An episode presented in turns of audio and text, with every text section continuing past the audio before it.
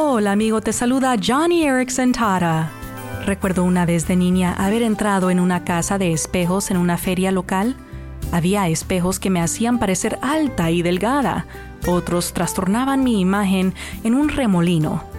¿Puedes imaginarte lo difícil que sería vivir en una de esas casas? Pero la realidad es que estamos rodeados de espejos distorsionados revistas de moda, anuncios de televisión, medios de comunicación, cada uno de ellos diciéndonos que no encajamos. Pero no puedes dejar que esos espejos distorsionados dicten quién eres.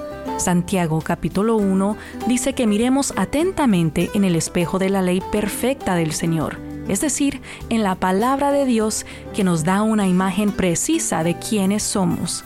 Así que no malgastes esfuerzos buscando un espejo mejor. La Biblia es tu espejo.